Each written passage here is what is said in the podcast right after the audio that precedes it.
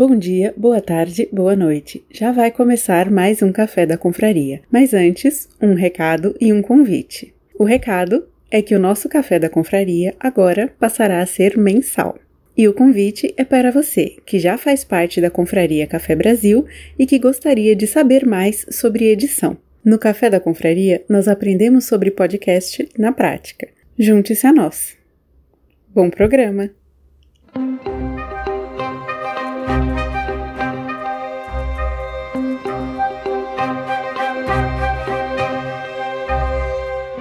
Bom dia, boa tarde, boa noite. Está começando mais um Café da Confraria, um podcast nascido na Confraria Café Brasil, com a intenção de ser um espaço onde qualquer confrade, com uma boa ideia, possa ter um gostinho de participar da criação de podcast. No episódio de hoje falaremos um pouco mais sobre literatura, só que dessa vez com enfoque nos pequenos, e responderemos a pergunta, ou tentaremos responder, de qual a importância da literatura infantil. Podemos dizer que a literatura infantil é composta por fábulas, contos de fadas, contos maravilhosos, mitos, lendas, adaptações de grandes clássicos da literatura mundial, parlendas, trava-línguas, adivinhas, além de textos autorais narrativos e poéticos. Ler histórias vai muito além do que simplesmente dizer palavras. Ela trabalha a imaginação, capaz de nos transportar para outros mundos. Estimular o interesse por ler livros é, além de uma forma de cuidado, atenção e carinho, uma importante atitude que contribui para fomentar o hábito da leitura na criança. Vamos agora à apresentação dos nossos participantes. Aqui quem fala é Joana e fala de Belo Horizonte. Aqui é José Alexandre, falando de Recife. Aqui é o Ale Tobias, direto de Jaú, interior de São Paulo. Aqui quem fala é Fernanda Joyce, falo do interior de Minas Gerais, Montes Claros uma apaixonada por literatura e agora muito mais por literatura infantil. Legal, muito bom. É, pessoal, para começar a nossa conversa aqui, acho que vale a pena a gente descrever qual a experiência que a gente tem com literatura infantil, né? Como é que a gente identifica que uma literatura é infantil?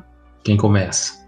Eu sou uma leitora ávida. Eu sempre fui apaixonada por livros, assim. Me lembro meu pai é funcionário aposentado do Banco do Brasil e lá na ABB, que é a Associação Atlética do clube, tinha uma biblioteca. Então tinha um clube e eu gostava de ir no clube que eu gostava de ir na biblioteca pegar livros emprestados para ler. A escola pública que eu estudei da primeira à quarta série, eu era amiga da bibliotecária, então eu gostava de ler os livros da série Vagalume. E agora eu tenho um filho pequeno, ele tem cinco anos, o João, João Antônio, e, e aí fui redescobrindo o prazer da literatura infantil nesses últimos cinco anos e tenho lido coisas fantásticas nesses anos. Essa coleção Vagalume, ela realmente marcou gerações, né? Eu também sempre gostei muito de ler, mas é, hoje esse interesse pela leitura, ele, ele adquire novas nuances, não necessariamente lendo apenas aquilo, apenas aquilo que eu vou gostar, mas aquilo que de alguma forma é necessário. Mas eu lembro quando eu era criança, na escola lá, estudei escola pública, então uma das é, tentativas para fazer o gosto pela leitura florescer, eles apresentaram para a gente na época um livro que eu não consigo identificar mais hoje, que ele era como se fosse um quebra-cabeça.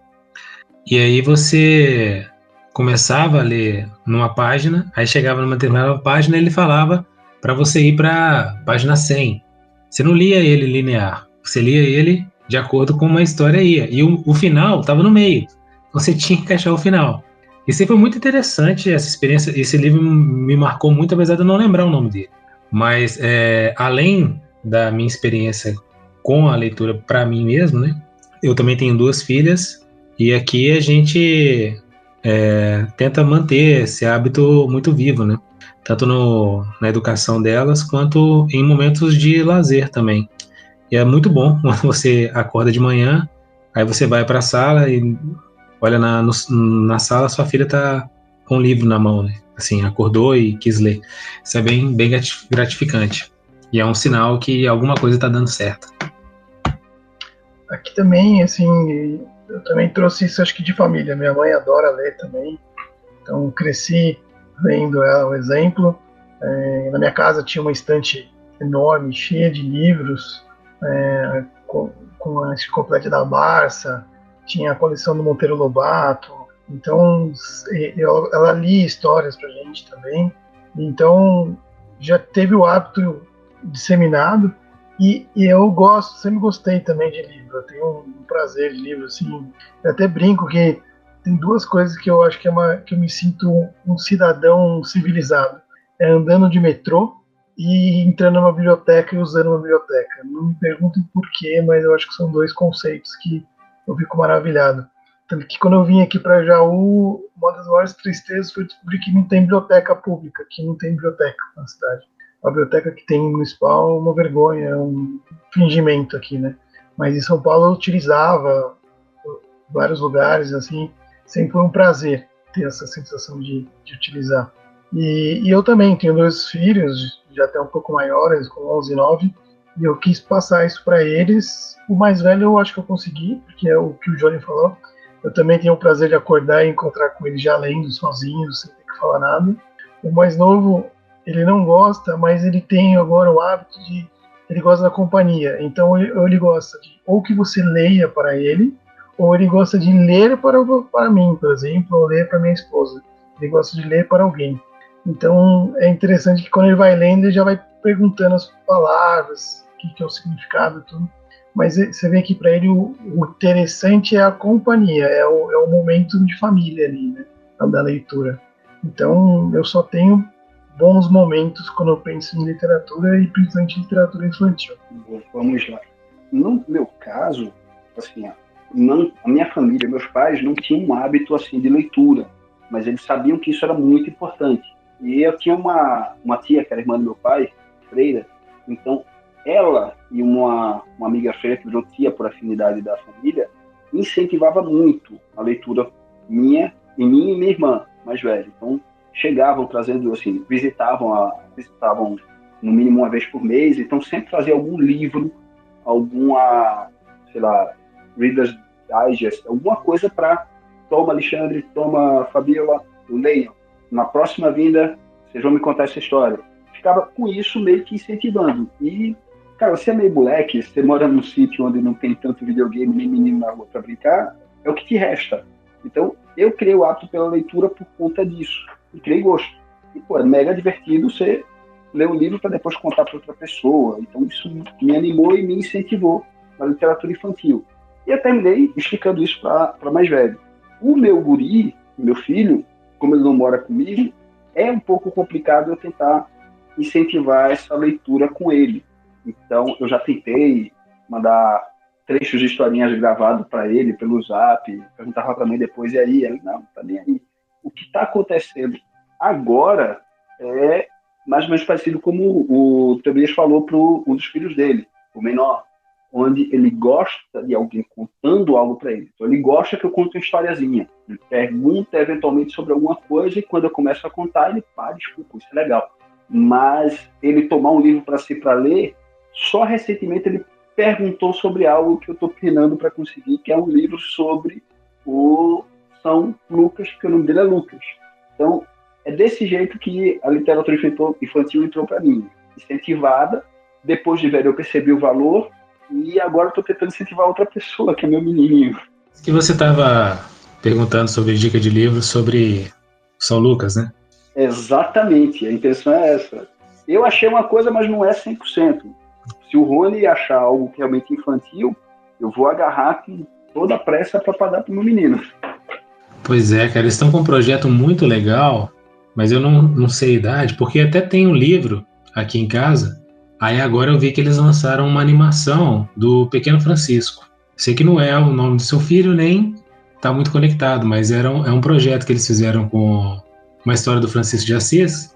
E que se fizessem de outros também, eu acho que teria uma, uma abertura, uma receptividade muito boa. E esse livro realmente ele é bem, bem gostosinho, assim, para para criança ler e tudo. Eu acho que nem tão jovem, tem tão novinha também não. E agora eles fizeram uma animação também, cara. E parece que tá muito legal. Quem tá. Quem adquiriu lá disse que tá muito bacana. Fizeram até um mini. Um, vi, um, um padre Paulo Ricardo lá no desenho. Eu vi, eu vi. Eu achei muito bacana e fiquei interessado com isso mesmo, porque eu, eu tô improvisando com meu menino essa coisa de animações que é pegando algumas animações que eu sei que são boas, infelizmente ou felizmente todas elas são japonesas, todas elas são animes, porque elas ensinam a coisa ideal para uma criança, principalmente para um menino. Mas aí a gente vai entrar em outra história que depois vale a pena para um outro podcast, que é como desenhos animados educam meninos e deve ter também como educam meninas. E eles não notam. Mas me dá essa dica aí também. Para o meu filho, eu achei uma biografia da editora Petrus de São Lucas, é fininha. Então não preciso dar aquele tijolão lá, que é a biografia de, que é médico de homens e almas de São Lucas, que eu sei que não vai pegar. Esse livro pequeno do, da biografia de São Lucas, eu acho que eu até consigo ler para ele, dramatizando um pouco que eu possa conseguir dramatizar a coisa. E eu acho que é um caminho bom, já que ele pediu para saber sobre o São Lucas. É, só um, um, ponto até entrando nessa questão que você está falando, é porque igual esse do Francisco, a gente comprou ele há muito tempo, esse o Pequeno Francisco. Aí depois é, é não sei se foi eu ou minha esposa que a gente comprou, um que é Francisco e Santa Clara, né? São dos dois. E ele é. Mãe, né? acho que é a irmã dele. Só que ele é muito, muito mais extenso. Então, trata, e é para criança. O pequeno Francisco, ele, ele é mais, muito lúdico, assim, e praticamente cobre a história da reconstrução da igreja e da imagem falando para ele.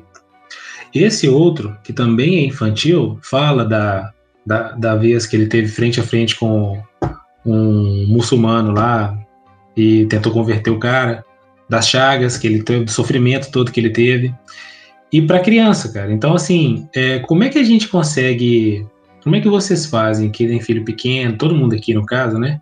Faz para poder identificar um livro que seja adequado, ou que, assim, cubra o que você acha. Como é que vocês é, fazem essa escolha, entendeu?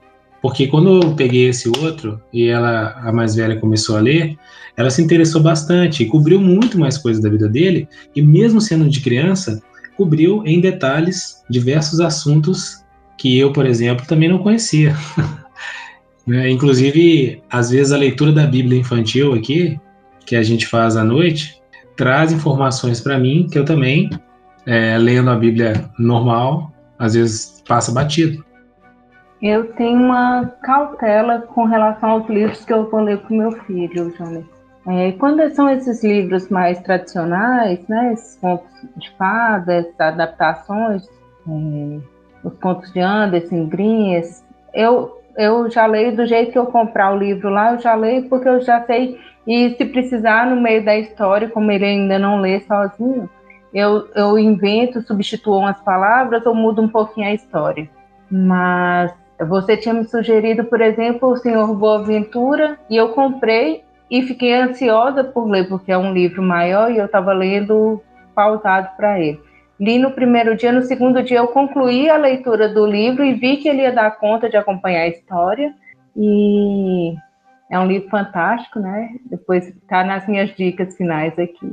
É, então eu faço é, essa, essa curadoria, eu faço essa curadoria. Eu sei que existe hoje diversos clubes de livros para crianças, mas eu tenho uma certa restrição, até por conta de ter visto alguns livros que depois, procurando resenhas sobre aqueles livros, tem comentários negativos, então eu evito adquirir livros assim. Eu procuro mesmo, leio um resumo, leio comentários e quando eu recebo o livro, antes de ler para os meus filhos, para o meu filho, eu, eu dou uma olhada na história em geral. Eu, eu comecei também pegando os clássicos, né? Vamos dizer assim, os clássicos, é, os livros da minha época, né? É, Marcelo Mar, Melo Martelo, é, o próprio livro do Ziraldo Menino Valquinho. Então, assim, fui buscando livros antigos é, é que, que eu sabia que era seguro, porque eu também vejo que nos livros novos é o que a Fernanda falou, há, há um risco de você cruzar aí com temas é, de adultos, literalmente de temas de adultos que as crianças não estão no momento de, de abordar ainda, né? Eles já querem introduzir nessa, mesmo na faixa etária de 4 anos, 5 anos. É, eu, eu briguei muito com meus filhos de pegar, comprei livros que não tinha texto, onde eu inventava a história. Então era, tinha um livro de um girino que ele ia crescendo e ele ia vendo as mudanças da metamorfose dele para se transformar no sapo, né, perdendo o rabo, começando a falar, deixar de respirar dentro da água e começar a respirar fora. E eu ia criando os diálogos, ia criando as coisas, e eles, meus meninos adoravam, assim, sempre pediam para repetir, repetir. Então, é, é aquilo que eu falei, sempre usei a literatura como um momento junto ali com eles. Eu, eu assinei o Clube da Leiturinha por um tempo, não posso reclamar, os livros que vinham, eles pedem a faixa etária né, do seu filho, eu colocava a faixa etária que eles tinham na época 4 e 6, até uns 8 anos, com uns dois anos eu assinei, vieram livros muito bons, que eu não posso reclamar não. Livros com temas interessantes que ensinavam coisas, e, e eu peguei o costume também de quando acabava a leitura, eu perguntava para os meninos: e aí, filhos, qual que é a moral da história? Qual que é a ideia do livro? Para eles irem aprendendo. O livro, eu de um, um, livro que chama também A Ponte, onde um gigante e um urso querem atravessar uma ponte onde só passa uma pessoa por vez. E eles têm que se abraçar para girar junto para poder conseguir atravessar a ponte sem um jogar o outro lá embaixo. Então, ver os meninos é, sacando essas ideias sem você falar, é, é, não tem preço. Realmente são coisas bem legais. Mesmo. E complementando até, o, só teve uma vez que meu filho começou a ler um livro e eu tirei o livro dele. E olha só com outra coisa, eu já mostrei para eles alguns livros da série Vagalume, agora que já está maior, e, e, a gente acabou comprando um livro da série Vagalume, mas um livro mais novo, que foi escrito agora depois do, do ano 2000. E se eu procurar aqui até acho é um Guerra das Águas, é um livro que acontece em Florianópolis. E já começa a ter essa coisa de discussão de gênero, palavrão, ou mesmo é, luta de classes.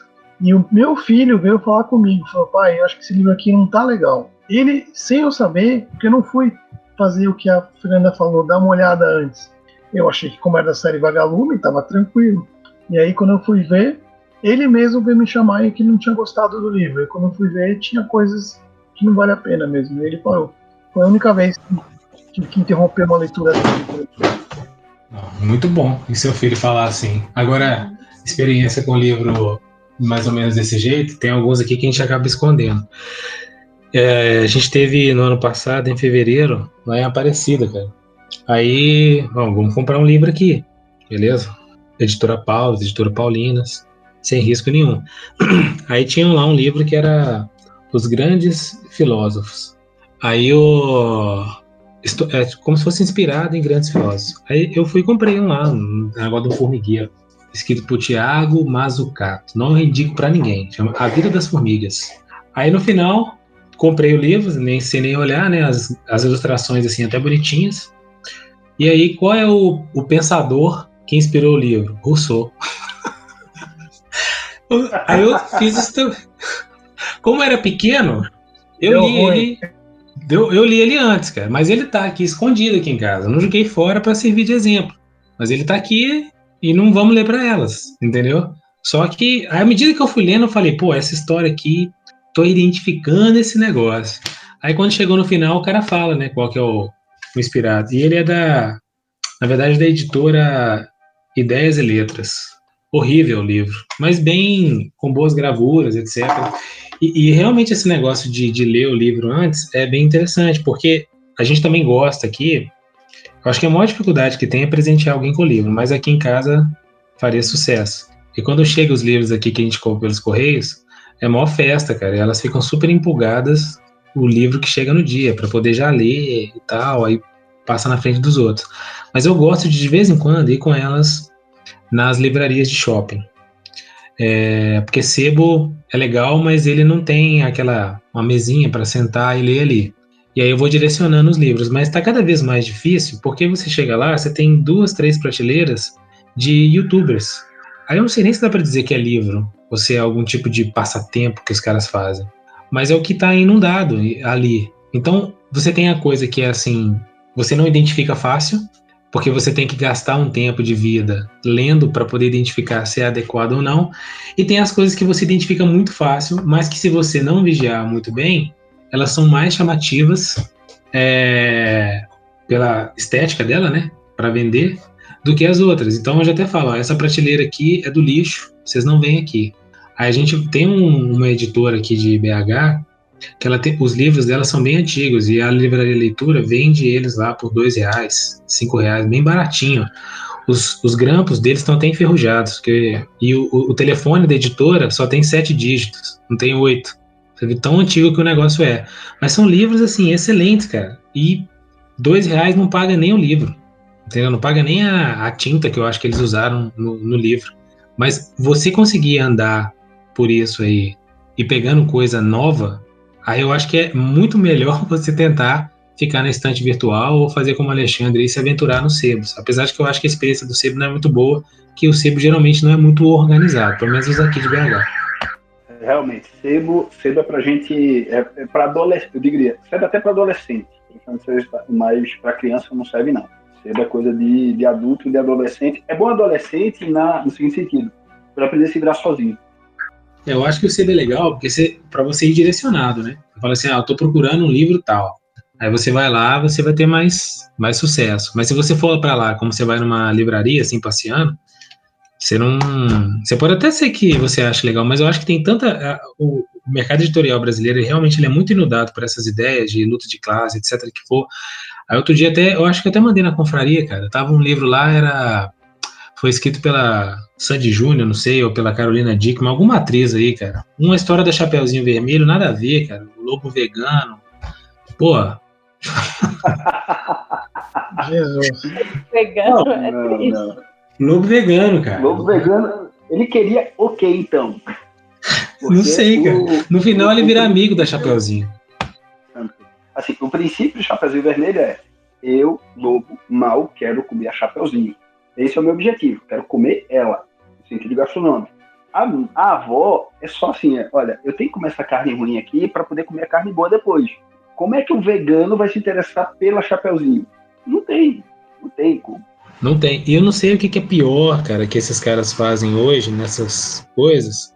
Assim, uma das coisas que eu acho que é pior de tudo nessa literatura atual, aí em filmes em desenhos, igual aqui, eu, eu tenho a assinatura de uma internet aqui em casa, que é por cinco reais a mais eu pego a Disney. Aí, cara, é legal porque apesar o, o, os novos não passo mais. Sei que o tema aqui é literatura, mas eu não passo mais os novos. Mas pelo menos os clássicos da Disney, eles se envolvem um pouco com literatura. Aí outro dia aqui eu passei para elas um do sapo lá e um do Icabod e o Cavaleiro Sem Cabeça. Assim, e também outro dia a gente assistiu no Natal o Christmas Carol, é, esqueci o nome lá do português do negócio, do. Mano, é um conto de Natal. Natal. Isso, do Scrooge. Aí ela tava lendo o livro, e aí a gente, eu falei, ó, depois que você terminar de ler o livro, a gente vê o filme. E esse filme, cara, que tem lá na Disney, ele é tenebroso demais, mas ele é muito fiel ao livro. E os, os, os coisas da Disney antiga também são muito fiéis. E eu acho que o pior de tudo que os caras fazem hoje, tanto em livro quanto em animações, é que a caracterização do mal, ela tá totalmente, ele tá totalmente descaracterizado. Você não tem identificação do mal mais. Né? Eu não sei o que vocês acham disso, se vocês percebem. aproveitar esse parênteses seu, por exemplo, eu não consegui assistir, tem uma, uma Cinderela desconstruída, eu acho que, não sei se é na Amazon Prime, mas eu passo rapidinho ali porque chama atenção, porque eles colocam em destaque, né, no, no, no, quando eles lançaram, lançaram o filme. Então, eu tenho essa cautela. É, até para filmes mesmo, é, eu deixo meu filho, às vezes, escolher o filme que ele quer assistir, mas logo ele fica entediado, o seriado que ele vai assistir, eu tento acompanhar, né, aqueles que são vários episódios, eu tento assistir pelo menos um ou dois para ver se está adequado à faixa etária dele. E eu vejo isso também, tanto em livros quanto nos filmes e desenhos animados, de uma forma geral. É, é assim, do, já que você falou do, do A Lenda do Cavaleiro Sem Cabeça, Jonei, e do Conto de Natal, é, eu ainda gostaria de correr, e ainda devo fazer isso com o meu guri, é realmente para os contos de fada e os contos clássicos de, como é que se diz, de moral, antigões mesmo. Alguns que ficaram na minha cabeça e foram velhíssimos. E aí foi uma, uma, coisa estranha. Eu acho que eu devia ter uns 10, uns 10 anos, 9, 10 anos. Caiu na mão para mim um, um, tijolinho que era coletânea de contos de fada. Teve um conto de fada que não esqueço até hoje, e ele assim é um tanto quanto assustador, mas no sentido de tapa na cara. Uma menininha que ganha do pai, menininha rica que ganha o dinheiro do pai para comprar doce. Ela pega todo o dinheiro todo dia comprando doce e sobra um, uns centavinhos que ela simplesmente jogava fora. Até um esquilo falante na árvore dizer: "Me dê esse centavinho, dê para mim e eu te dou uma noz em troca". E ficou nisso. E a menininha cresceu, ficou adulta. Daqui a pouco, quando, assim, adulta pouco antes de casar, né? Até que a família dela vai para ruína, perde tudo e ela tá lá chorando as pitangas dela na árvore, tava o esquelinho, ah, foi isso que aconteceu? Pois não, vem aqui, suba aqui nessa minha outra árvore. Todos aqueles níqueis ele guardou dentro da árvore para ela. Então ela tinha uma pequena fortuna que não tornava ela rica, mas salvava a família. E ela só tá vendo? O que você desprezava, eu guardei. Se você for previdente, tá aqui a tua salvação. É meio que um tapa na cara quando criança de 10 anos, você vai se eu posso perder tudo, meus pais podem perder tudo, eu vou, eu vou morar na rua é um, é um choque para uma criança, mas isso é bom, pelo menos eu acho bom, para mim foi bom. Então, assim, eu gosto de contos de fadas que realmente assustem, porque eles foram feitos para isso. A criança precisa ser apresentada a, ao mundo real de maneira fantástica ou fantasiosa, mas tem que ser apresentada ao mundo real. O lobo mal existe, alguém quer o seu, a sua morte. Se você não vigiar e não cuidar dos seus, você vai se dar mal. Mas aí é, é aquela coisa, é como eu vejo os contos de fadas como eles realmente devem funcionar para criança. Você botar, Jonei, no teu caso, dos teus, das tuas filhas, verem o conto de Natal da versão sombria, é sensacional. Olha, tem algo de ruim no mundo. E é, pode ser uma pessoa. Era a gente, quando era pequeno, que os nossos pais diziam: não aceite doces estranhos. Tem uma Kombi preta uma, uma van preta que vem, alguém pega você e leva e sequestra e você está mal. Isso é importante para a criança. Ela precisa perceber que o mundo não é estrelinhas e borboletinhas e pessoas que você diz, não, senhor Raposo, não faça isso, ele não faz. Dora Aventureira. Não é assim que funciona. E você não pode simplesmente mostrar a criança, olha, até que o bandido pode te matar. Eu posso dizer que existe uma, um lobo que é mau. Eu meio que fantasio algo cruel para mostrar o que é cruel é fantástico, então não vai acontecer que você não vê lobos falantes maus andando na rua, mas você sabe que existe isso. Teve um filme que não foi infantil e aconteceu justamente isso. Ah, lembrei, Shang-Chi, aquele uh, da Marvel. Para quem viu o filme, percebe que não há ninguém mal. O mal no filme é um monstro que não fala. Então é algo inumano. O mal não existe entre nós humanos, somos todos bonzinhos. Isso não é funciona, não é assim que funciona eu estou fazendo conto de fada para adulto para ele continuar achando que é uma criança menos criança, é mais criança que as crianças que a gente, que nós éramos quando pequenos. Isso é uma droga. Eu acho que é exatamente uma das coisas legais de, de ler com eles, porque é o que a gente fala aqui. Imagina que seja o que tem aqui em casa seja na casa de vocês. É um ambiente amoroso onde eles têm só pessoas que gostam deles, que cuidam bem deles. Então, o mundo deles está sempre alegre e feliz. Então a leitura é uma forma da gente introduzir o mal da vida, as coisas ruins, sem expor eles a isso, né? Mas eles vão ganhar conhecimento, vão ganhar experiência disso através das histórias. Então é importantíssimo, não, não dá para tirar isso deles. É, um, é uma transição, é um, uma bagagem que você introduz aos poucos. Então é, os livros ajudam demais a gente colocar algum tema, alguma coisa na, da família, bem legal mesmo. Não, é isso mesmo. E, inclusive aqui, é, minha filha tinha 5 anos e eu li o Barba Azul para ela. Porque eu comprei um livro aqui dos contos de Perrault e tem esse, essa história lá, ela ficou fascinada. E ele é bem, bem raw, assim, bem, bem pesado, a maneira como ele descreve lá, como a, a mocinha da história encontra o, as outras ex-esposas dele. Mas é, um, é, é, é, bem interessante, ela gostou bastante. Agora, sobre esse negócio do, do, dos, dos contos, o Alexandre, que eu tava falando, é porque esse do Cavaleiro Sem Cabeça, quando eu vou colocar o filme para ela lá, no livro eu tenho que ler antes. Ou minha esposa lê antes, né? Agora a maioria das coisas é ela que tá lendo, porque ela tá cuidando mais dessa parte. Mas lá na Disney, quando você pega assim, você olha a data do negócio. Aí se ele tiver abaixo de 1950, você pode ficar tranquilo e esse do Cavaleiro Sem Cabeça, ele é de 1942, eu acho. São 30 minutos a animação. E o cara se dá mal. O, cara lá que quer ser o espertão, ele se dá mal. E eu acho isso muito legal. E é justamente o que você falou aí, assim, tanto nos livros quanto nos filmes, nas animações, nos desenhos. Eu acho que esse é o maior problema, cara. O mal, ele não tá caracterizado, assim. Ele não, ele, ele é cada vez mais subjetivo. É como se o inimigo é, é outro, igual nesse do Shang-Chi. O inimigo não é, é, Não tem ninguém ali realmente potencialmente mal. São pessoas que estão sendo mal compreendidas. Aí o que que isso acaba derivando? A galera olhar para uma situação do Thanos, um maltusianismo fraquíssimo naquele filme, e achar que aquilo ali é justificável. Olhar para um Pantera Negra e aquele vilão que está lá querendo fazer é, reparação histórica e achar que aquilo ali é justificável. Ou então você reduzir é, a sua vida e dessensibilizar as crianças com alguns tipos de literatura. Igual, por exemplo, que você pegar hoje o que é, é mais vendido para infanto juvenil ou infantil, se você for ver na essência mesmo, é tudo um lixo, igual aquele Diário de Banana. Pô, aquele Diário de Banana, cara, aquele livro ali, o menino xinga a mãe dele, reclama da mãe dele. É uma coisa horrível. E isso é oferecido às crianças, inclusive como, como livro sugerido em escola, entendeu? E agora, quando você pega uma coisa que a gente avalia como mais pesada, como por exemplo um Barba Azul, você vai classificar ele como uma coisa que talvez não seja tão infantil, mas que na verdade, às vezes a gente até super, subestima as crianças na capacidade que elas têm de compreender uma história que aparentemente para a gente parece ser mais pesada.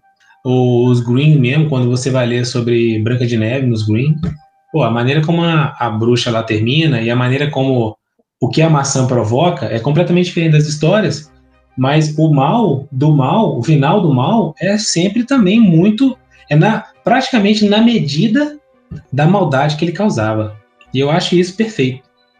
Precisamente, precisamente. O vilão, a pessoa com intenção má, é aquela coisa, é alguém, Alguém que fez uma escolha voluntária de ser ruim.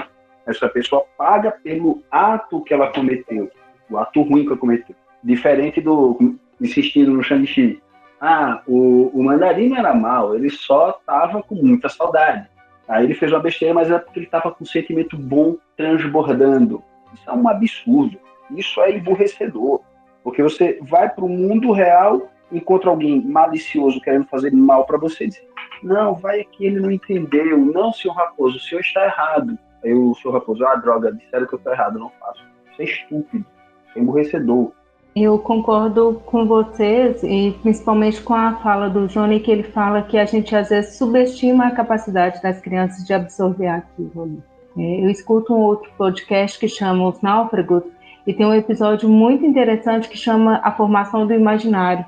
E pensando nessa questão, eu tenho trabalhado às vezes com um vocabulário um pouco mais rebuscado, nada de juridiquês, né, que é a minha área de atuação profissional, mas eu exploro essas questões com meu filho e eu vejo ele desenvolvendo e tendo um, vocabulário mais amplo, ele sabendo utilizar corretamente as palavras.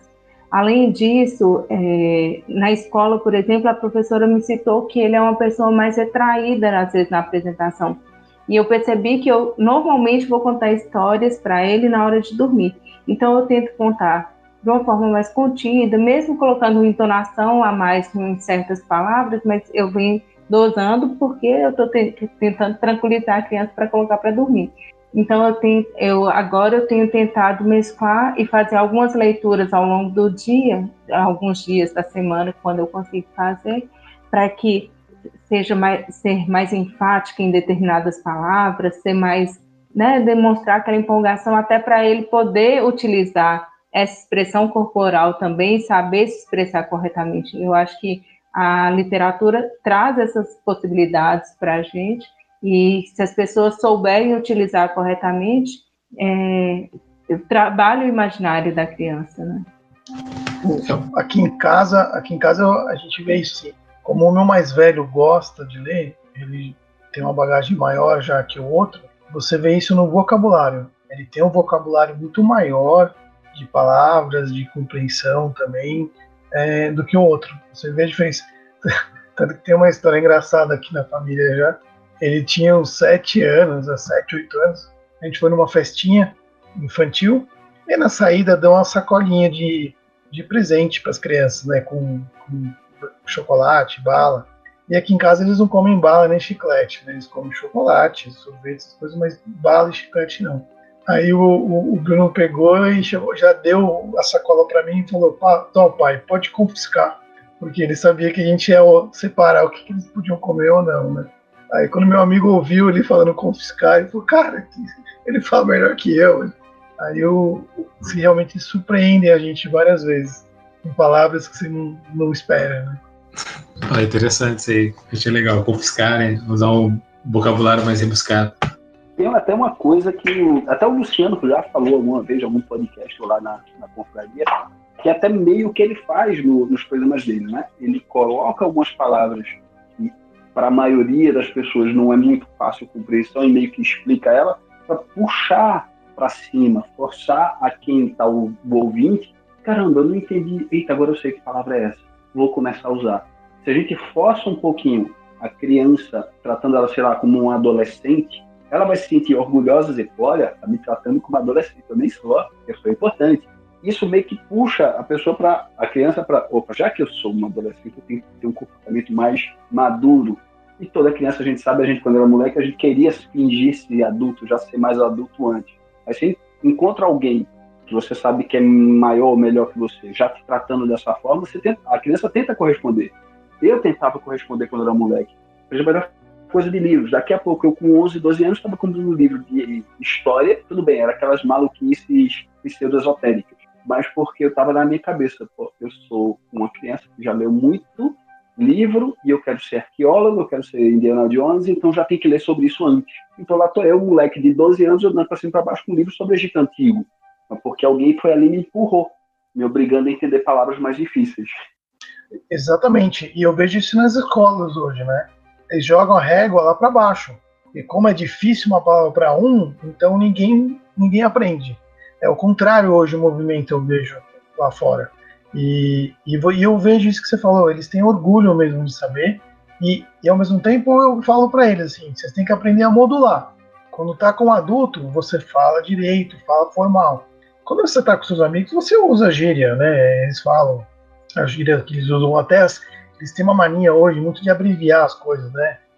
Falar, às vezes, em vez de falar verdade, eles falam VDD, as coisas bizarras, assim, molecada que você ouve. Mas eles já entendem que com os amigos eles falam de um jeito, com adultos eles falam de outro, né? Porque aquilo não é o formal, eles têm que diferenciar, né? Mas a escola não ajuda nesse ponto, não. Joga lá para baixo é o famigerado Miranha de Homem-Aranha. Você vê Marmanjo falando assim, e ele não tem ideia quanto ele está dizendo. Olha como eu sou um retardado. O meu menino de 9 anos ri dessa palhaçada. Ele entende, mas ele sabe que vai falar assim. E quando a mãe, a gente tava, saiu do cinema, estava já na casa deles, estava perguntando, Alexandre, que raio é isso, Miranha? Aí eu falando pra, falei para a mãe, é, é a Paulo Freirização de Homem-Aranha é, é o menininho, é o velho não, analfabeto, que não sabe falar Homem-Aranha, fala Miranha. Meu guri tava se estourando de rir da explicação que eu tava dando pra mãe, porque ele percebeu aquilo e disse, é, realmente, é ridículo falar Miranha. Riu porque a mãe não sabia, mas riu mais ainda porque, é, isso é coisa de idiota. Eu adorei ver ele rindo disso. Então, esse negócio da escola que você está falando, é, tem alguns livros aqui da época da escola das meninas, que aí a gente preserva aqui ainda. Aí tem um aqui que eu sou doido para queimar ele. Mas como a mais nova está alfabetizando, ele é fácil para ler. E a história, apesar de ter essas algumas baboseiras lá, ela não é tão ruim. É uma série de livros da Bibi. Porque no caso do livro infantil, eu acho que além de. Porque tem, além de você estar tá, toda essa questão da formal imaginário e tudo, você também tem que trabalhar a criança para conseguir compreender o belo, que hoje está tão é, relativizado, né? Não existe tanta beleza, né? a gente está caminhando para isso. Nada contra uma pessoa que está acima do peso, inclusive eu também estou, mas hoje, por exemplo, você vê propagandas onde tem uma pessoa lá gorda fazendo uma propaganda de, de fitness. Sim, meio que não é tão compatível quanto deveria ser. Não, acho que não tem nada a ver, você quer vender uma imagem diferente. Aí esse livro da Bibi, apesar da história ser boa para quem está alfabetizando, a gravura dele, cara, é horrível, horrível, os desenhos são horríveis. Aí quando você pega um do Green, pega um Perrault da vida, você tem ilustrações de Gustavo Doré, tem um outro que eu peguei aqui de uma mulher que eu nem descobri agora, que é outra também, que é excelente é, para contos de fadas, que é Madame Segui. Os livros dessa mulher, os contos dela também são excelentes. Eu comprei um, um de contos dela, que as meninas estão lendo, e um do Diário de um Burro. Só que esse Diário de um Burro, eu deixei ele, guardei ele para apresentar um pouco, um pouco mais para frente, porque o final do livro é legal e, e fecha bem. Só que o caminhar do, do livro, o burro ele é egoísta, e ele só no finalzinho mesmo, egoísta, vingativo, tudo de ruim que tem, é presunçoso, só que só no final que ele se dá mal e se arrepende disso e, e reconhece que tudo que ele fez até ali é ruim, mas eu achei que para agora não era não estava tão adequado. Mas eu acho que essa questão também de gravura, das ilustrações que os livros têm, pô, isso acho que faz uma diferença muito grande. Ou às vezes não tem nenhuma, para forçar bastante a imaginação da criança. Ou às vezes, se tiver, que elas sejam belas, entendeu? E não rabiscos. É, Jonei, só aproveitando o gancho, acho que você estava falando Madame de Segur, né? É essa mesmo, cara, essa mesmo. Não sei se são parentes, mas o problema deve ser da mesma região. Que tem o Monsenhor de Segur, que é aqueles livros, Purgatório e Inferno que é 1800 e alguma coisa também. Eu não sei se é da família, se for essa família tá bem pra caramba. Eu não sei, mas ela é de contos de fadas e histórias assim populares. Então, é bem é infantil. A tocada dela é infantil mesmo. Eu fiquei interessado por esse do burro, viu? Depois me passa, por favor, que eu acho que eu vou correr atrás e sapecar pro meu menino. Porque tá legal, legal. É bom, tá?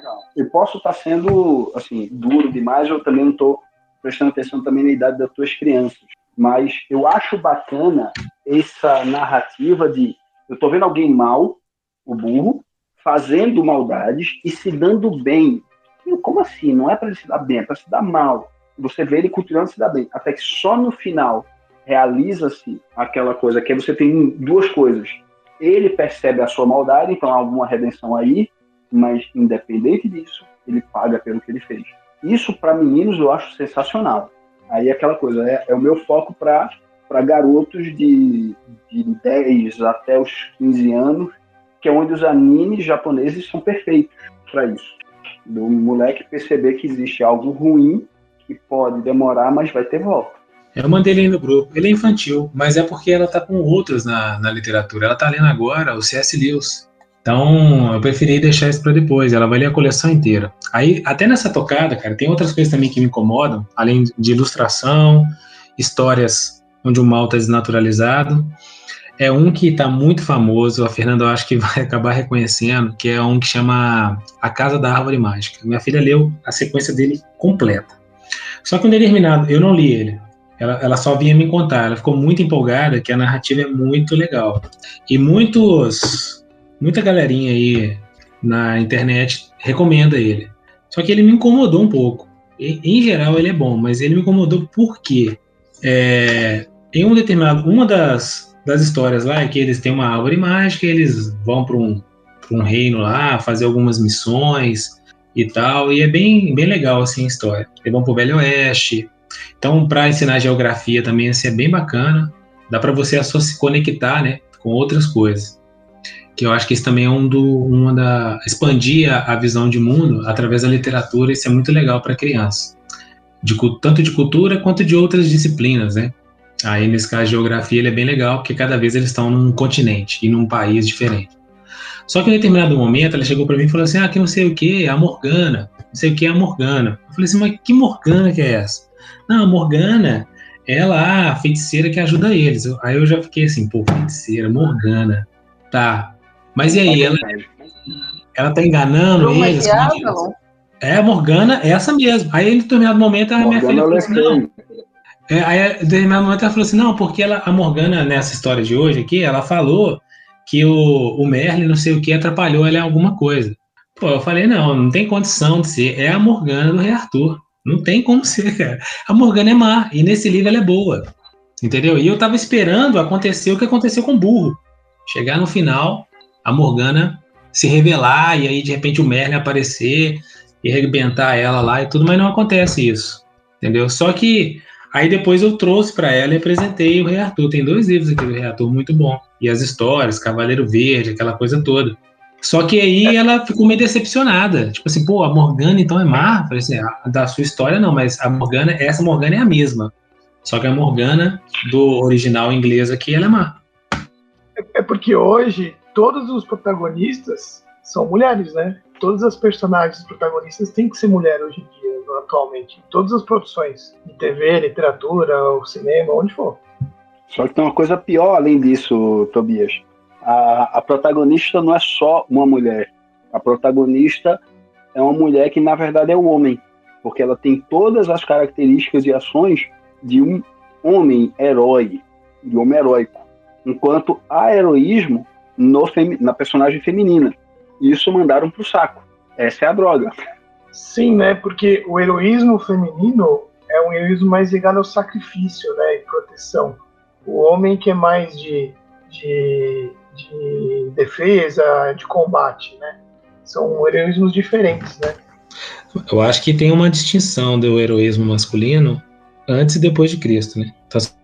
Não, também, também. Mas veja só, o herói, o herói masculino é o agente resolve, que resolve o problema. O heroísmo feminino é o agente que abranda e contém o exagero, ímpeto masculino. Ele ajuda a uma ação do herói não ser vingativa e passar a ser justa. Esse é o heroísmo feminino. Pega, por exemplo, a Bela Fera. Bela é herói, heróica não porque ela domou como um domador no chicote e cadeira domou a fera.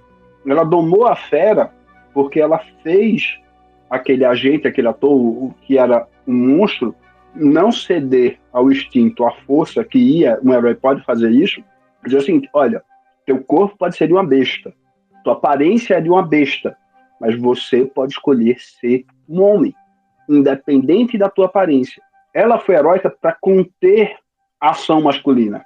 E ela foi mais heróica do que eu, a besta. E ela não deixou de ser mulher por conta disso. Só que hoje em dia você tem a, vamos lá, a garotinha lá, Katniss, dos Jogos Vorazes, onde ela é um homem de toda relação. O Triângulo Amoroso são duas menininhas brigando por ela mas brigando de mimimi, que é o mais mimizento para causar mais pena nela para ela escolher. Não tem ninguém fazendo, olha, não, você não vai resolver esse problema, cabe a mim e eu tenho que te defender e você vai me ajudar. E você tem, ah, você é uma melhor arqueira, ótimo, olha, tu lança a flecha aqui protegida, enquanto eu chamo a atenção do vilão para tu matar. Isso é uma ação onde ela salva o herói, salvaria o herói, mas cada um no seu papel. Quem arrisca a vida sou eu, homem. Você me salva. Caramba, um casamento é assim. A mulher salva o homem. Mas deixa pra lá, já estamos entrando em outra coisa. É, mas o, o, Eu acho que tem uma separação do, do heroísmo masculino quando você pega histórias ambientadas depois de Cristo e antes de Cristo, porque o sacrifício faz parte do heroísmo masculino também, nessa linha do que o próprio Alexandre falou. Só que quando você pega coisas mais antigas, como por exemplo é, Grécia, o herói grego, por exemplo, ele não está interessado necessariamente em se sacrificar. Ele está necessário em morrer gloriosamente e deixar o nome dele ele gravado. Busca imortalidade. Isso, ele busca imortalidade do Olimpo, do Olimpo que é Exato. Que pode vir ou não. Aquiles, Aquiles queria imortalidade na história, só que ele, ele ganhou, mas ele não foi para o Olimpo. Ele desceu pro ar e se arrependeu pra cacete. É, só que não necessariamente esse tipo de herói, ele vai ser um herói onde as atitudes dele não heróicas, vamos dizer assim, né? Além da heroísmo na batalha, né, de ser honrado na batalha, ele não vai na, em outros aspectos, ele vai fazer escravos, ele vai provavelmente pilhar, estuprar mulheres, mas sim, sim. A, o sacrifício não vai fazer parte. Isso é uma coisa muito mais pós Jesus Cristo, que é justamente é, um homem certeza. se sacrificando com certeza. Mas veja só, até Jesus, ao se sacrificar, isso foi uma ação. Olha, eu vou me sacrificar para salvar vocês, os outros. Foi uma ação. Assim, é mais o. É porque eu não sei achar a palavra certa. O, o, o heroísmo masculino é um agente, é algo positivo sendo feito. Mas eu não estou querendo dizer que a ação da mulher vai ser negativa, não é essa oposição. Mas é uma, é uma transformação, que né? abranda. É, algo que abranda. Eu tenho o fogo, que é algo agressivo, e o qual é o oposto do fogo? É a água. Mas a água consegue ser agressiva, mas ela não precisa ser agressiva ostensivamente. Ela pode agir, circular e, sub, e é, submeter o que ela quer controlar. Ela é suporte. Percebe que é uma né? ação distinta? Ela é suporte, mas também a água também é, é a, a atora. Vamos pronto, vamos pegar agora a, essa transposição aí. Estamos levando as águas para um canal aí do rio. Melhor, esquece. Vamos para o rio Nilo do Egito Antigo. O rio está ali, agindo. Aí entra a ação humana, que é, digamos assim, nesse caso feminina, que ela molda os canais para eu vou tirar um pouco da força desse rio, apaziguá-lo, para criar coisas novas, que são as plantações. Isso é um heroísmo feminino, digamos assim. Eu, eu usei a água para domar o terreno, mas sem subjugar o terreno, mas aprimorá-lo. Isso é feminino. O, o, o, o, fogo, eu taco fogo na floresta para poder assentar o terreno, para poder plantar. É uma ação masculina. Eu não sei se isso está ajudando a explicar o que eu quero dizer, mas é, é onde eu quero mostrar a diferença do, dos, dos heroísmos e até o sacrifício masculino é mais agente do que o feminino, o Jesus Cristo. Ele se matou para agir e nos salvar. E foi, digamos assim, agressiva a morte dele para a gente. Disse, olha a besteira que vocês estão fazendo. Eu estou morrendo por causa de vocês. De certa forma é agressivo, diferente do, do sacrifício de Maria. Ela sacrificou a vida dela em cuidar do filho e entregar o seu filho à morte. Foi um baita sacrifício também, mas percebe como até nisso é diferente Sim, mas, é, Sim. mas pelo que a gente está falando, ah, os livros atuais a gente toma muito cuidado, porque eu acho que tem essa mudança de, de postura dos personagens, né? De papéis, mudança de papéis. Né?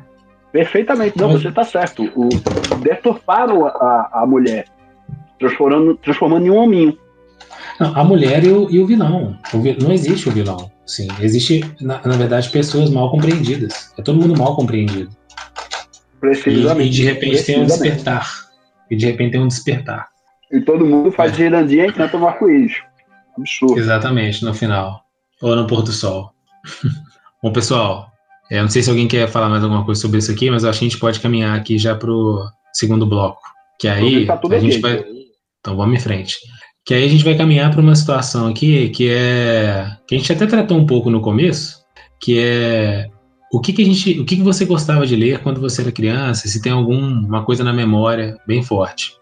Assim, lá em casa também o hábito da leitura não era muito vivo. Assim, eu não nem sei necessariamente se foi a escola que contribuiu com isso realmente, mas eu lembro que eu, eu gostava muito de história em quadrinhos e consumia bastante, principalmente as histórias do da Disney lá, né, do Pato Donald, essas coisas. Eu acho que isso que foi uma das coisas que que mais é, colocou isso. Até teve alguém alguma vez falou comigo que a leitura para criança e tudo era boa para memória. E eu, eu particularmente considero que eu tenho uma boa memória.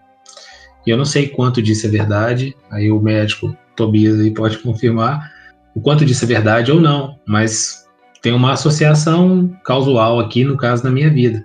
E apesar de ser quadrinhos, eu achava, eu, gostava bastante. E não fiquei só neles, né? Foi para os livros. Quadrinhos de super-herói também eu gostava, mas eles costumavam, costumavam ser um pouco mais caros, assim, para poder adquirir. Então eu consumia mais era a Turma da Mônica, que eu acho que antigamente era completamente diferente de hoje.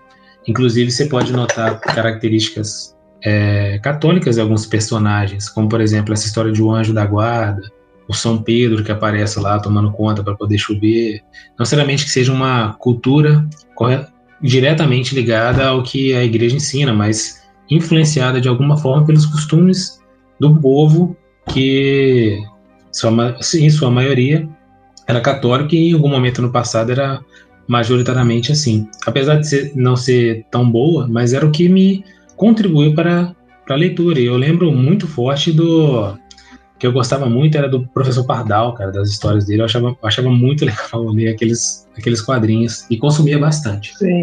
Não... E com vocês aí, o que que vocês lembram de infância? Ah, é o que eu falei, tinha a coleção do Monteiro Lobato, e mais tarde depois tinha teve aquela coleção dos Escoteiros Menins, e muito gibi, muito gibi da, da Disney e do Tio Patinhas e, e, da Mônica também. Até você falando agora, é, como a gente vê, né? Tem uma história da Mônica, do Chico Bento, que eu até procuro na internet hoje, até hoje eu não encontrei, que eu quero mostrar para os meninos, para ver assim. Também outra coisa que eu fazia desde pequena é ficar folheando os livros médicos dos meus pais, assim só as figuras. Eu lembro que eu ficava só vendo as figuras, livro de anatomia, tudo. E tem uma história do Chico Bento onde ele fica doente. Ele fica doente e a história se passa, na verdade, dentro do corpo dele, onde há uma briga das células de defesa do corpo dele, né, os leucócitos, contra a infecção. E a infecção, ela é representada pelo diabinhos e as células de defesa dele eram representadas por anjinhos. Anjinhos forma, no formato do Chico mesmo, Chico Bento. E aí aparecem os pais do Chico rezando e, e ele fica bem. Ele é curado tudo porque nessa batalha o bem vence, os lobos brancos vencem, os anjos vencem o diabinho. E eu achei aquilo máximo. É uma, é uma história que me marcou. Eu lembro vivamente da, das gravuras, das páginas de gibi. Nunca mais encontrei. É uma coisa que eu ter guardado assim para mim, para posteridade até. Eu gostava muito de ler a série Vagalume, a Monteiro Lobato também. Eu lembro vivamente de ler a Reinações de Narizinho e outras histórias. Depois, quando já estava maior um pouquinho, eu lembro de ler Pedro Bandeira, um livro que chama A Droga da Obediência. E, e minha irmã tinha assinatura de um clube, uma revista que assinava e você recebia um livro por mês, você pagava um valor X, tinha que escolher no catálogo, chegava um catálogo, escolhia, e lá comprou contos de Anderson, de Gris, Terror, e são livros que a gente tem até hoje em casa e que eu gostava muito. Peraí, coleção A Droga da Obediência não é da coleção Vagalume, não? Não, Pedro Bandeira não. não, não. A, a Droga da Obediência fez uma série do Gênio do Crime, Gênio é, do crime é novidade. Do crime. É, eu comprei o gênero do crime no sebo. Vocês falaram de, ser, de ir ao sebo comprar livro mais para adulto. É, aqui, como as escolas exigem que os alunos levem alguns livros, eu acho que alguns pais depois vão desapegar de alguns livros de adulto e levam para o sebo. E, e ele publica no Instagram quais livros que tem lá. De vez em quando eu vou lá e, e consigo achar algumas coisinhas. Comprei inclusive o livro Gênio do Crime no sebo aqui. Mas essa decepção de que Droga da Obediência não é dos da coleção Vagalume eu também tive. Eu acho que a gente comentou isso no, no podcast de leitura dos clássicos, acho que antes da gravação. Que também Meu Mundo Caiu, eu jurava que era da coleção Vagalume. no meu caso, dos meus livros de infância, uh, também teve muito, muito gibi da, da Disney, tinha Patinhas pra caramba. Uh, mas teve um livro infantil que me marcou, que eu não esqueço dele até hoje. Enquanto gente estava falando aqui, eu pesquisei, ele ainda existe. É, é O Gato que Pulava em Sapato. Uh, aquela piadinha que a gente faz do o gato subir no telhado, foi a primeira vez que eu vi essa piada aí. Então, quando alguém me contou, quando eu estava com 15, 20 anos, eu me lembrei direto do, desse livro infantil que é bem curtinho, é bem rápido, que é simplesmente a história de um gato que vivia entrando no sapato da casa da pessoa, das pessoas. Até que uma hora que ele resolve subir no telhado, escorrega, cai, não morre, mas ele fica machucado e não consegue mais ficar dentro de sapatos porque ele está todo machucadinho. A, a, o desenho do livro é bem estilizado, mas bem bonitinho. então eu era parado nessas coisas, parti depois para livros de contos de fadas clássicos, que eu nem sabia que eram clássicos, mas depois aí eu fui caminhando para outro tipo de literatura ainda infantil, mas nem tanto. Ah, muito do além da Vagalume também, da minha mãe gostava da série da Agatha Christie. Então eu lia muito, muitos livros da Agatha Christie, eu achava sensacional essas séries também. Além do Sherlock Holmes também, Conan Doyle. Agora, vocês têm algum arrependimento de livro que vocês leram e você fala assim, pô, com a cabeça que eu tenho hoje, eu não leria isso, não.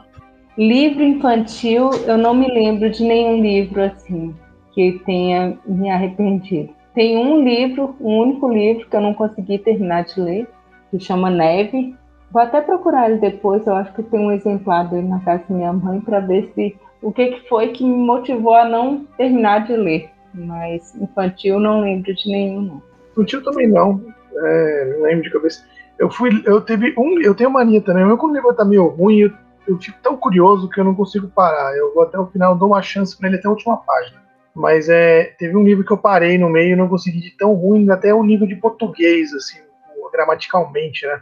Era um livro que era uma. sobre aquela série do Assassin's Creed. Era um livro do jogo de videogame, né? Mas era um livro deles. Cara, tão sem pé nem cabeça a história, ia pulando umas, o enredo nada amarrado. Eu parei, parei no terço inicial do livro que eu falei, isso aqui não dá, isso aqui é bizonho. Acho que foi a única vez que eu larguei um livro. Pô, eu já li Crepúsculo, galera. Vou até sair do podcast aqui. Uh, eu tenho vergonha de outras coisas, não de Crepúsculo. Bom dia, boa tarde, boa noite. Vamos encerrar o podcast por aqui, né? Ah, assim, eu, é. os, meus livros. De... Confessei, os confessei. Livros... Expurgou, né? Paguei meu ato de contrição pública, humilhação pública, náufragos na veia. Uh, dos meus, assim, vergonha, assim, vergonha e arrependimento que eu tive foram alguns livros de daquelas coisas de pseudo-esoterismo e, e teoria de ETs e tudo mais. Tinha, tem um autor que é clássico dessa coisa de, de ETs existiam sempre, que é o Eric von Däniken, que tem o, o livro mais famoso que era o que é o eram os deuses, eram os deuses astronautas. Lê esse Isso. tudo bem. A questão é que eu surtei e corri atrás de todos do cara. Eu saí comprando todos os livros que desse cara e li todos os livros dele, que nada mais é do que a rebatimento da mesma coisa. Os deuses eram astronautas, é, Jesus era ET, porque os carros celestes eram discos voadores. Eu li aquela coisa e ficava extasiado de contente, porque era bacana. Então eu fui lendo essas tranqueiras e hoje dá vergonha das tranqueiras que eu li. Isso aí era bizonho. Teve um, assim, e também foi, eu acho que onde eu comecei a fazer a minha, o meu hábito de ler ouvindo, ouvindo música. Caiu na minha mão uh, um livro sobre profecias de fim do mundo. E, claro, naquela época que eu estava lendo, ninguém tinha CD, no máximo você tinha radiola, você ia fazer a casa toda ouvir o que você está querendo. Então arranjou a fitazinha de, sei lá, Mega Hits 3, que tem uma música do Queen, Perdida, e Pet Shop Boys, Marillion. Então eu tava ouvindo Pet Shop Boys cantando It's Alright, enquanto eu tava lendo sobre o fim do mundo. Então, eu escuto Pet Shop Boys cantando It's Alright e me lembro de todos os papazitos nós falamos. Isso é bizarro e vergonhoso. Cara, eu já li também alguns livros da Anne Rice e o Entrevista com o Vampiro é legal, mas tem outros lá que ela dá uma viajada e eu parei, mas... É... Ah, cara, então eu fiz pior, cara. Eu já li, não só, eu li, acho que os quatro ou cinco livros da coleção dos vampiros, Hora das Bruxas, um e dois dela, e um que eu corri até, atrás até para ler em inglês, que é Servo dos Ossos. Tudo Danny Rice. Tudo com aquela pegada gay. Mas Não, eu é, bacana. qual é aquela que ela é que o bicho lá é transportado para ver a criação do mundo, Deus criando as coisas. Você lembra desse livro? Servo dos, Servo dos Ossos, eu tenho quase certeza. Que ele é meio que um é, fantasma que existe desde. Cara, é, assim, como eu li inglês, eu fui poupado de algumas coisas, porque eu estava aprendendo inglês naquela época. Então, algumas coisas eu não entendia, foi bom que passou batido, mas toda aquela apologia de amor homossexual estava lá como tá toda a obra da Anne Rice. Exatamente. E, além da breguice, além da breguice das histórias, né? Porque a coisa é bem brega. Pega brega lá demais. o. Vamos pro, pega entrevista com o vampiro, é uma breguice só daquela história do. do não é nem do Louis Lestat. Era aquele outro vampiro que no filme foi o, o Antônio Bandeiras, que era o Armand. No livro, o Armand não é tão velho quanto o Antônio Bandeiras. O Armand seria. Putz, como é que eu pego? Pronto, Jonei. Uh, pega o, o vampiro Edward e deixa ele um pouco mais criancinha. Era o Armand. E mesmo assim tem uhum. toda aquela coisa de GLS ali. Enfim, também medonho e vergonhoso. Agora, Bom, coisas que. Nós estamos num momento confissão aqui, eu vou confessar, e não é nada de livro infantil, eu li 50 Tons de Cinza, mas eu li só o primeiro volume. E quando eu era adolescente, eu li aquelas revistas que compram livros, que compram em banca de revista Júlia, Sabrina, uns romances assim. tá, não, não, é, Zerou a vida. É, você não passa eu, tanta eu, vergonha, lembrei, tá, Fernanda? Eu lembrei que eu já li o livro do Brian West também. Muitas ah, vidas, cara, ó. Ah, muitas vidas, muitos mestres, é isso? É, acho que é esse aí, acho que é isso. Eu já ouvi falar, eu não li não. Mas eu li duas outras coisas mais medonhas ainda. Assim, um não é medonho, mas é, fica quase parecido com o que a Fernanda leu, que é 50 Tons de Cinza. É brasileiro, é, que se não me engano é do João Baldo Ribeiro, é A Casa dos Budas Ditosos. Budas Ditosos, é, esse livro é tosco também. É, cara, é tosco, mas para o adolescente é complicado. para adolescente pode ser interessante até demais. E, é e, teve outro, é porque esse A Casa dos Budas Ditosos é para tratar do pecado da luxúria, que foi a coleção de sete pecados. Então, o livro é bem luxurioso. E é, assim, é uma coisa, é um aprendizado bacana, cara. Você percebe como simples texto pode ser muito mais uh, explícito que qualquer filme do X-Vídeos. É impressionante. Uh, é, é, é, até algo de admirar na capacidade de escrita de, de algum escritor. Isso, o Baldo Ribeiro foi sensacional mas que é, é vergonhoso, quase como ler 50 tons de cinza, é assim. Ah, e o último, o último O Alexandre falando agora, o Alexandre falando agora do, é. do livro do, da capacidade de escrever, né? Isso é uma coisa que a gente tem que lembrar também. As crianças, elas releem o mesmo livro 10, 20, 30 vezes. Não é tempo ruim para elas isso, né? Elas gostam, né? E tem muitos livros que eu já li que eu preciso reler porque a gente muda, né? Conforme a gente vai amadurecendo e vai ganhando conhecimento, você vai ver o livro de outras formas, de outros nuances, né? Então, às vezes, tem alguns livros que eu preciso até revisitar. Vou sugerir um livro que você tem que ler 50 vezes: Confissões de Santo Agostinho. Aí, 100 vezes você lê a explicação dele sobre o tempo. Aí você. Aí você vai ficar louco. Esse, é, eu tenho que ler também esse. Eu li, cara, tá, mas... uma vez e meia, mas assim, tem que ler muito mais e tem que ser a, a, edição que eu tenho aqui, ela praticamente não tem nota nenhuma. Então preciso de uma edição com muitas notas para que a compreensão é. fique mais, mais aprofundada. É porque caiu já na minha mão a edição, também essa feita que você deve ter, que é bem simplesinha e direta. Aí eu, ah, foi 12 eu reais. Que eu tava, isso. Eu notei que eu estava estragando o livro. Aí eu fiz questão até de, de perder isso aí, para não me, não me estragar. É, eu sei que é um livro que tem que ser lido com, com nota de rodapé. A gente não, não ganha é. se ficar só na, na leitura crua. É, o último livro de Vergonha é um autor, assim, todo mundo conhece Sidney Sheldon, esses livros, e, e como até o que a Fernanda falou, Poliana, Sabrina, Júlia, existe algo quase tão ruim quanto, que é um autor chamado Harold Robbins. Ele é quase como se fosse o Stephen King desses romancezinho de folhetim. Eu tive que ler um livro daquele. E, Deus, é medonho, é mal escrito, é muito, muito ruim. Mas eu li por interesses escusos e não ganhei nada, só fiquei com um livro ruim na cabeça. Nem lembro o título do livro, só lembro o nome do autor.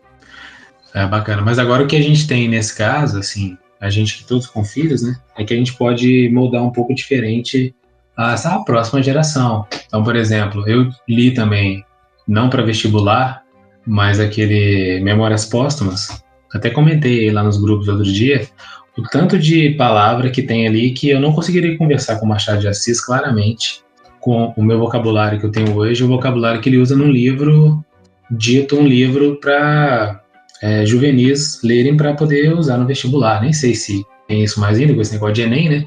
Mas antigamente era um dos livros e outros livros dele também. Aí a gente tem essa oportunidade agora de fazer diferente com nossos filhos. Aí nessa linha de arrependimento, uma coisa que eu tenho um arrependimento prazeroso, assim, não prazeroso, mas que assim, não é arrependimento de vergonha, mas é que eu demorei muito para ler, por exemplo, Senhor dos Anéis. E é uma literatura infantil juvenil, né?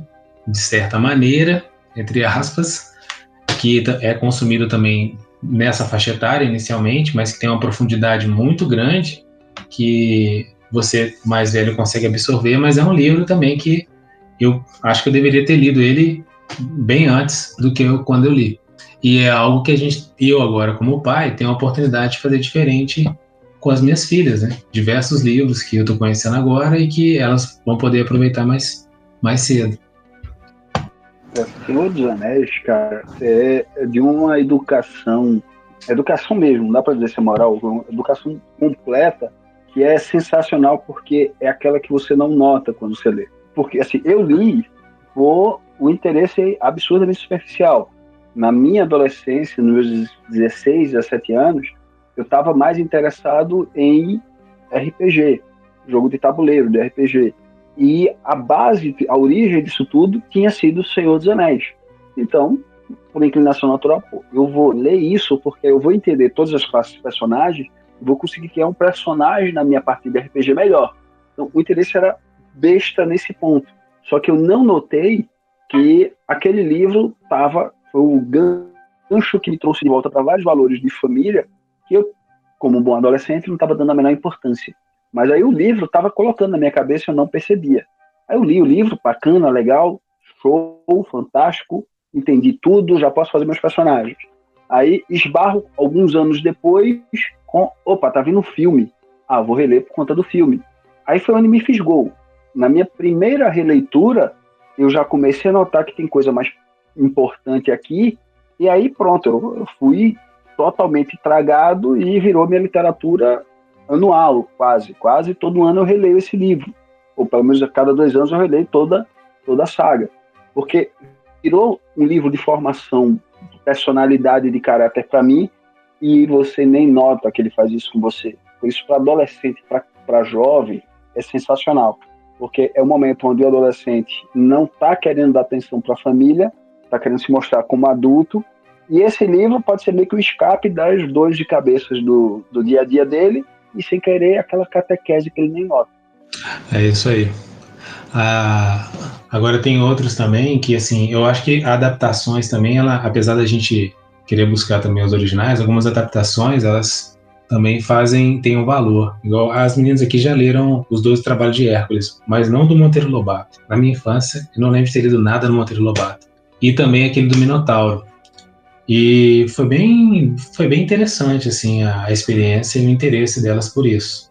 Só que se você for pegar talvez alguma coisa, não sei se necessariamente tem um original, mas se você for pegar uma coisa mais próxima, talvez seja um original, principalmente falar sobre Hércules, por exemplo, já mudando aqui um pouco da estrutura de livro, tem coisas ali que realmente para criança não dá, principalmente aspectos sexuais da vida do cara, né? Não dá para expor assim. Precisamente, é complicado. Até eu tenho uma certa indignação que houve no passado sobre o Hércules gay lá na DC. Não tá tão inacu é, inacurado essa descrição dele de alguma forma, no seu contexto que a, o quadrinho coloca, né? Mas ele meio é que não o, olhava o, cara nem coração. Os gregos uh, jogavam para outro que lado, né? Exatamente. É, mas defesa, defesa moral da DC Comics. O, o Hércules GLS é da Marvel, tá? E ele namora o Wolverine. Não, eu achei, é, eu não lembro disso não. Ah, beleza. Então a DC tá salva ah, mais uma vez. É... Deixa só o Superboy para elas lá de, de polêmica. Exato, exato. É, é, a marvelização da DC. Vamos salvar a minha editora preferida aqui. Agora é a hora da pausa para o café no Pires. Aqui vai o pitaco de Luciano Pires. Bom dia, boa tarde, boa noite. Luciano Pires aqui direto para o nosso café, o café do Pires, que tem café no Bully, para a confraria Café. Olha aqui, ó, o papo de hoje é muito legal porque essa coisa da literatura infantil está na raiz do trabalho que eu faço, né? Eu tenho eu tenho muito da inspiração daquilo que eu faço nessa particularidade que a literatura tem de mexer com a imaginação das crianças, né? Então você quando lê alguma coisa, não tem nada parecido, né? Você vai lendo aquela descrição e vai montando na cabeça aquele quebra-cabeça. Você vai, ó, o, o, autor vai descrevendo uma situação e você vai montando, você vai construindo aquela situação e quando ele termina você tem que pensar naquilo que você leu, tem que tentar tirar sua própria conclusão. É um exercício fabuloso que nenhuma outra forma de expressão humana pode te dar. Se você vai para música, você vai para audição, você vai para visão, é outro tipo, né, de impacto que você tem e muitas vezes você não precisa de muito, né, para você não curte uma música imaginando o que, que a letra está descrevendo, né? Mas você lê um texto imaginando exatamente aquilo que está se passando ali. Então, tem um impacto no desenvolvimento mental das crianças que é uma coisa fabulosa. Por isso que a gente fica muito preocupado quando a literatura infantil começa não só a perder o espaço para outros meios de comunicação. Como é que um livro é capaz de competir com um videogame? Não dá, né? Mesmo para adultos é difícil, né? Para um adulto, pô, a competição entre uma Netflix e um livro é complicado, né? É muito mais fácil se atirar no lugar e ficar vendo o que alguém criou para você do que você ter o trabalho de ler aquela coisa toda. Então, essa preocupação de que esse lugar da literatura esteja sendo ocupado por outros tipos de de canais de comunicação que não estimulam a mente infantil com a mesma capacidade que a literatura tem, isso é um problema, né? porque isso aí vai produzir gerações e gerações de pessoas que não vão conseguir expandir nem a sua linguagem, nem o seu pensamento, nem a capacidade de imaginação, como a gente conseguia na época que não tinha os recursos maravilhosos que a tecnologia nos traz hoje. Né? É sempre o que eu digo a questão do equilíbrio. Né? Então eu fico preocupado quando eu vejo a molecada escrevendo que não vai ler porque é textão, que está com preguiça de ler, que está com preguiça de, de, de praticar essa coisa tão fantástica que é a construção dos seus próprios mundos através da descrição literária que alguém está fazendo para você. Né? Isso tem um valor, isso tem uma, uma, uma, coisa que eu não sei se alguma vez foi medida. Sabe, de você olhar lá na frente e falar, cara, por que, que essa pessoa fala tão bem? Por que, que essa pessoa se expressa tão bem? Por que, que ela escreve tão bem? Né? Por que, que ela consegue concatenar as ideias de uma forma tão boa? É porque ela traz, sem dúvida nenhuma, teve algum tipo de leitura, né? E você até pode fazer isso aí sem ter leitura, mas nunca vai ter a riqueza, nunca vai ter até a honestidade, sabe, moral de quem passou lá por trás e se abasteceu da, das histórias que os outros contaram através dessa coisa fabulosa que é a literatura, né? É, isso está na raiz do meu trabalho. O podcast, para mim, eu trabalho como se fosse um livro. E espero que isso não morra nunca. Por isso eu gosto tanto dessas mídias que obrigam você a exercitar a tua imaginação. Bom, chegamos no terceiro bloco. Agora a gente vai para a despedida, né? Vamos aí para as recomendações de leituras, filmes, sites, etc., que possam enriquecer aí a, literatura dos nossos ouvintes? O livro preferido do meu filho agora chama-se O Gigante Mais Elegante da Cidade. É, é, um livro muito bonitinho, eu comprei na Amazon, é fácil de achar. Ele tem cinco anos e tem uma parte que é rítmico, então eu, eu conto a história cantando. Acho bonitinho e gosto de fazer assim. É, o Senhor Boaventura, do Tolkien, é maravilhoso, é uma recomendação ótima. Já estou sofrendo aqui porque depois de tantos livros, tantas sugestões aqui, eu acho que eu vou precisar de mais um instante na minha casa. E de recomendação, eu vou sugerir um perfil no Instagram, é, tem um blog também. A, a pessoa que é responsável chama Marcela Samartan. Ela tem inclusive um curso de leitura em voz alta para quem quiser começar a ler para crianças muito pequenas, de 2, 3 anos. Ela dá sugestões de poemas, tem alguns materiais gratuitos no site dela, no blog, e acho, acho válido. Às vezes te dá um direcionamento ali, que livro comprar, comprar, que edição, porque é importante, às vezes, você investir mais um pouquinho num livro. Por exemplo, você vai comprar um Pinóquio, e aí tem um livro que custa cinco reais e tem outro que custa 30. Qual que é a diferença de um e outro? Ela dá algumas dicas assim e acho que é bacana. Bom, o... as minhas dicas, eu já tinha até a gente falou dos mitos, histórias gregas aí, tem um livro para criança que chama Mitos Gregos, do Eric Kimmel. É bem, bem legal as histórias, prendeu os meninos e acho que souberam adaptar exatamente essa questão para crianças, né? Acho que foi bem, bem tranquilo, eles foram bem felizes. E para a garotada maior, é, eu achei um livro um dia desses, que eu estava em São Paulo, na livraria, que foi um sucesso aqui em casa, chama 1414 Cartas Misteriosas. Dois séculos, dois amigos. É um garoto que começa a escrever uma carta e a conversar com outro, só que um está em 2014 e o outro está em 1914, pré-guerra, lá na França. Então é muito, muito legal ver as, os problemas de adolescentes da época atual e antiga, né? Que às vezes não são muito diferentes um do outro. E eles, quando eles percebem que eles estão se comunicando, o mais o do futuro, vamos dizer assim, que é ajudar o do passado, explicando o que, que vai acontecer na região ali. Então é uma história bem, bem interessante, bem amarrada, com um contexto de fundo muito bom. Bom, conto de fadas, assim, dependendo da idade da criança, é, abuse, abuse. Tem um box do Green, tem dois volumes, são os melhores 77 pontos. Você não vai perder nisso. E outra coisa que eu acho interessante também, que caso tem dois livros é, sobre vida de santos. Tem tanto a Legenda Áurea para crianças, quanto livro de santos e heróis, de Andrew e Leonora Lang, que é muito interessante. Você tem que dar uma lida antes também, porque tem umas histórias, por exemplo, história de Santa Inês, assim, não é tão, tão fácil de ler para uma criança, dependendo da idade. E tem um livro também num site chamado Alexandria Católica, que é a Legenda de Ouro, de Daniel Hopes. O, esse livro é muito bom e basicamente ele cobre é, crianças santas, sabe? É, o que certas crianças fizeram para se identificar como santas. E tem histórias envolvendo momentos ali cercando Jesus e tudo. Então, é muito interessante. E um curso também que eu acho que vale muito a pena fazer e que tem nos ajudado muito aqui é do professor Rafael Falcon, que chama a Formação Literária da Criança.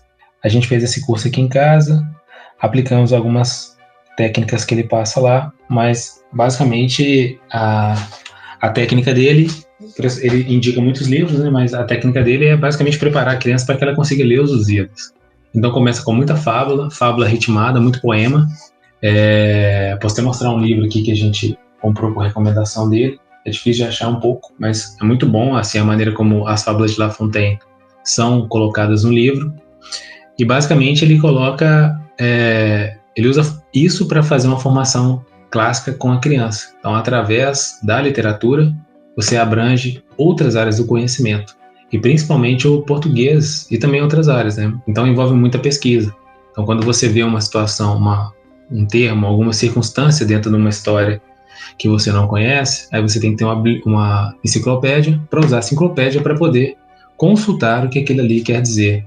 E da mesma forma, palavras novas devem ser procuradas o significado no dicionário e outras coisas que ele coloca lá. Então acho que é um curso que vale muito, muito a pena mesmo ser feito.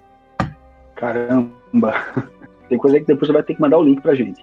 Mas vamos lá. Os, depois de tantos exemplos, tantas dicas, eu acho que eu só posso indicar coisas pequenas que têm relação pessoal minha, comigo, relação das minhas histórias.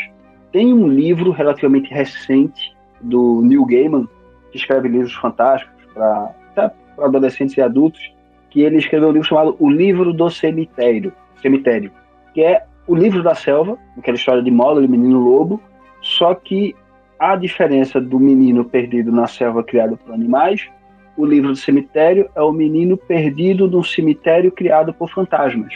Mas é um conto de fadas. Você pode até achar duas edições distintas. Você tem a edição do livro mesmo e teve uma quadrinização feita por um artista que ele é bem, digamos assim, ele não é infantil na sua arte, mas a arte consegue ser encantadora e infantil ao mesmo tempo.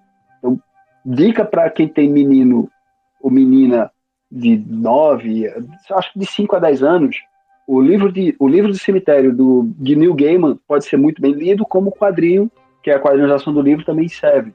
E é, caramba, é muito legal, porque a história é na época atual do menino que se perde, assim, acontece uma tragédia com os pais dele, ele foge para um cemitério e os fantasmas começam a educar e cuidar dele, até que tudo se resolve. E assim, o, a figura paterna do, do Mogli dessa história é um vampiro, mas um vampiro bom.